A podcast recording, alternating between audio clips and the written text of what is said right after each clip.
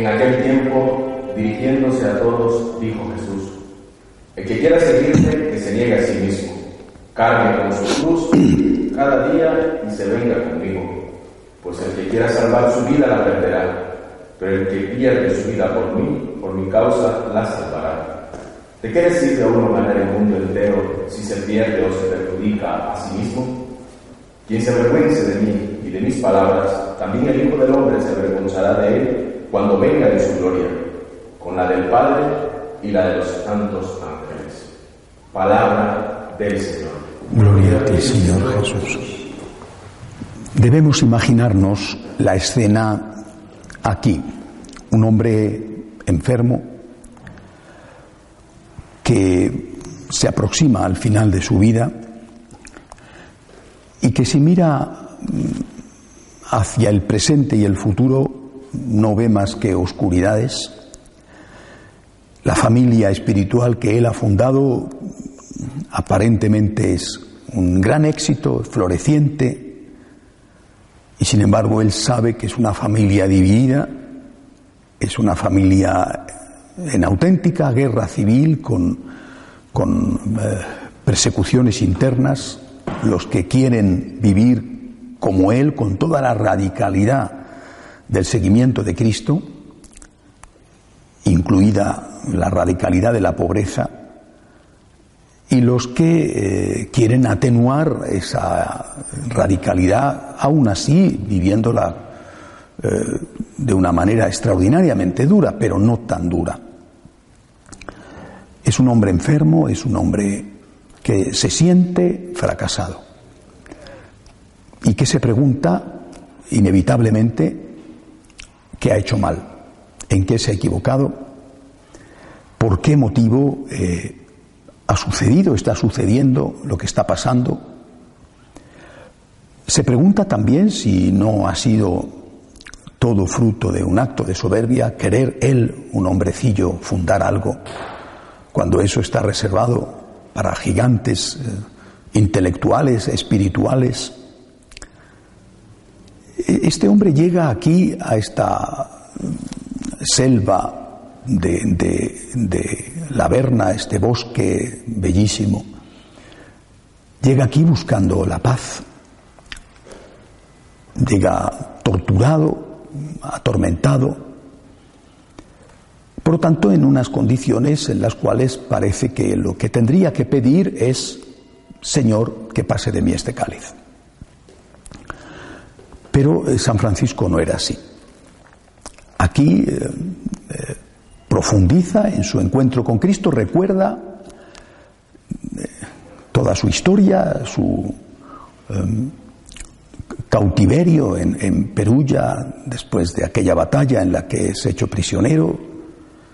Recuerda sin duda el momento de, de Spoleto cuando oye la voz que le dice y le pregunta a quién es más importante seguir al Señor o al criado. Recuerda eh, el juicio delante del obispo de Asís cuando su padre le exige que renuncie a la herencia, a ser su hijo legalmente, y él se despoja hasta de los vestidos y se consagra por entero a Dios. Por supuesto recuerda los primeros pasos felices, los primeros compañeros, la aprobación de la primera regla, apenas un esbozo eh, por el Papa, la etapa feliz en que recorre los caminos italianos del centro de Italia, la gente que le quiere, que confía en él, pero también recuerda cuando poco a poco las cosas se van torciendo, los enfrentamientos que él mismo provoca cuando llega, por ejemplo, a la ciudad de Bolonia y descubre que los, sus frailes, sus queridos hijos, viven en un gran convento y se sube al tejado del convento y empieza a tirar las tejas, a querer con sus pobres manos destruir aquel caserón imposible, pero está lleno de rabia, de, dolor, y, le bajan del tejado diciéndole que no puede destruir. Esa casa porque no es de los frailes que viven allí, eh, porque se la han cedido para el uso, pero que no puede destruir, propiedad ajena, que bueno, el, gran dolor. Recuerda cuando eh, el superior general, Fray Elías, quema la regla que ha escrito porque le parece eh, demasiado dura. Este hombre herido, este hombre que está en una etapa de su vida eh, de completa oscuridad, se encuentra delante de Cristo y al recordar vuelve a pensar en lo que fue su primer momento. Y su primer momento fue seguir a Jesús, amar a Jesús, parecerse a Jesús, identificarse con Jesús. Y entonces se entiende que todo esto que le está pasando forma parte del plan de Dios. ¿Cómo podía parecerse a Jesús si no sufría como Jesús? Se parece a Jesús cuando besa al leproso, se parece a Jesús cuando consuela a los pobres, se parece a Jesús cuando intercede por personas que sufren y hace milagros. Se parece a Jesús cuando alaba a Dios a través de la naturaleza. Se parece a Jesús cuando acepta las humillaciones y cuando acepta eh, la pobreza radical, pero falta otra cosa. Falta la cruz. Sin la cruz no puede parecerse a Jesús. Lo entiende. Y desde el dolor que sufre le dice a Jesús sí. Hay una, lo cuenta después de una forma mucho más evidente y bien contada Santa Teresa de Jesús cuando habla de eh, la unión mística de la, dice Santa Teresa, habla de las bodas, de esa, de esa unión espiritual profundísima que en Santa Teresa eh, se produce con la transverberación y que aquí se va a producir en ese momento con San Francisco, cuando él se entrega y lo acepta. Cuando él le dice, por fin, en medio del sufrimiento, no de un sufrimiento que vendrá, sino de un sufrimiento que ya tiene, cuando él le dice, lo acepto, lo acepto para parecerme a ti, entiendo que si no lo acepto, no puedo ser como tú, no puedo parecerme a ti lo acepto. Y lo dice de esa manera que queda como una frase que todo católico y desde luego todo franciscano debe continuamente recordar. Yo quiero parecerme a ti y para eso quiero amar como tú, sufrir como tú. Amar, lo primero, amar, es decir, tener compasión, compadecerme del que sufre, amar al enemigo, ponerme en el lugar del otro, por supuesto respetar y amar la naturaleza, amar como tú. Pero el alter Christus, la imitación de Cristo no es solo amar como tú. No hay imitación de Cristo si no hay el sufrir como tú, si no hay cruz. Sufrir como tú. Amar como tú y sufrir como tú. Naturalmente, siempre que se dice esto, ambas cosas, pero sobre todo el sufrir como tú, por lo menos yo, creo que todas las personas sensatas y que saben algo de la vida, que saben algo de lo que es sufrir, se echan a temblar. No tengo fuerzas, me da miedo, estoy asustado, ¿cómo voy a poder? Entonces viene el acto de la confianza,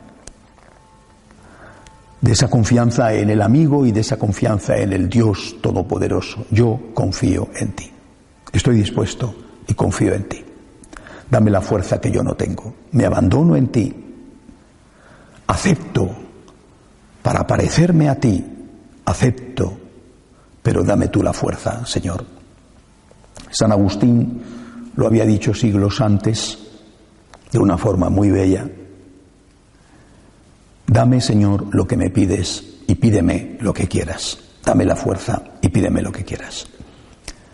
San Francisco lo dirá aquí, quiero amar como tú, quiero ser como tú. Ayúdame, dame la fuerza, dame la gracia. Nosotros hoy tenemos unas heridas distintas, cada uno tiene las suyas y luego vendrán las que vengan porque estamos vivos todavía y por lo tanto nuestra vida no ha terminado. Con temor y temblor no confiando en nosotros y no confiando en la gracia, le decimos, amar como tú y sufrir como tú por amor a ti. Quiero ser como tú, quiero amarte a ti, quiero amar como tú, quiero ser como tú. Pero también nosotros, franciscanos de María, tenemos una misión que no hay que olvidar. Nuestra misión primera es amar, pero nuestra segunda misión es hacer amar. Por eso nosotros tenemos que predicar la imitación de Cristo en el amor y en el dolor. En un mundo que huye de todo lo que signifique sufrimiento y que a veces en esa huida se encuentra con sufrimientos mayores o causa sufrimientos mayores, a veces en esa huida incluso mata, como en el aborto. Nosotros tenemos que predicar el valor del sufrimiento. Esa verdad vertical es necesario sufrir. Nos dirán que estamos locos, nos dirán que somos masoquistas o que somos sádicos. Nosotros lo decimos desde la perspectiva de San Francisco, al cual no le entienden y han hecho de él una caricatura del santo que fue, han hecho algo que él se sentiría horrorizado si lo viera. Han hecho casi una blasfemia, no una blasfemia porque eso es contra Dios, pero una blasfemia en la medida en que es contra los santos. Porque han olvidado el aspecto de la identificación con el crucificado. No se puede hablar de sufrimiento. Si se habla de cruz, estás proscrito, maldito, hay que hablar de, los pajaritos, de las nubecitas, de las florecitas, hay que ser hippie, hay que ser light, hay que ser un caramelo. San Francisco nos enseña que la raíz del amor es el dolor, es decir, que la raíz del amor es el sacrificio, es el sufrimiento que no se puede amar si uno no renuncia a sí mismo, si uno es capaz de sacrificarse por el otro, de hacer un esfuerzo. Que todo esto que se predica incluso en el nombre de San Francisco y utilizando su nombre no tiene nada que ver con San Francisco y nada que ver con Jesucristo. Que sin cruz, sin sufrimiento, no hay imitación de Cristo, ni siquiera hay encuentro con la verdadera felicidad. Kiara Lubick decía que ella había entendido que el sufrimiento era una puerta, que a través del hielo, decía ella, del dolor, se pasa al incendio del amor. San Francisco aquí cruza esa puerta. Quiero amar como tú y por eso necesito, quiero sufrir como tú. Si no, no podré nunca amar como tú. Y nosotros tenemos que vivirlo y predicarlo. No huyas, encuéntrate con Cristo, imita a Cristo. Ofrece tu sufrimiento para ser colaborador de la redención como Cristo. Amar como tú, sufrir como tú y predicar que es necesario amar y sufrir, que el sufrimiento tiene un valor. Predicarlo en un mundo que huye del sufrimiento, que desprecia el sufrimiento y que por eso, repito, se encuentra con mayores sufrimientos todavía y causa mayores sufrimientos. El que, dice Jesús, el que huye de la cruz, huye de la felicidad. En cambio, el que renuncia a su vida por mí, la encontrará. El que pierde su vida por mí, la encontrará. El que abraza la cruz será feliz.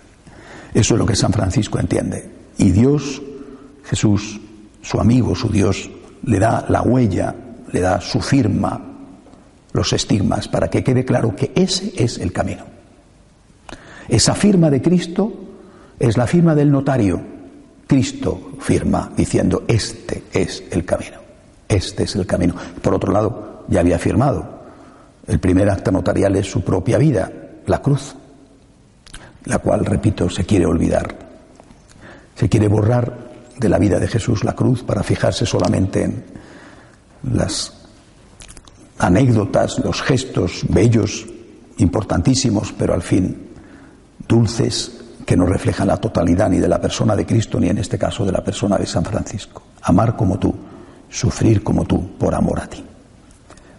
Pidámosle al Señor que nos dé la fuerza para vivirlo y para predicarlo.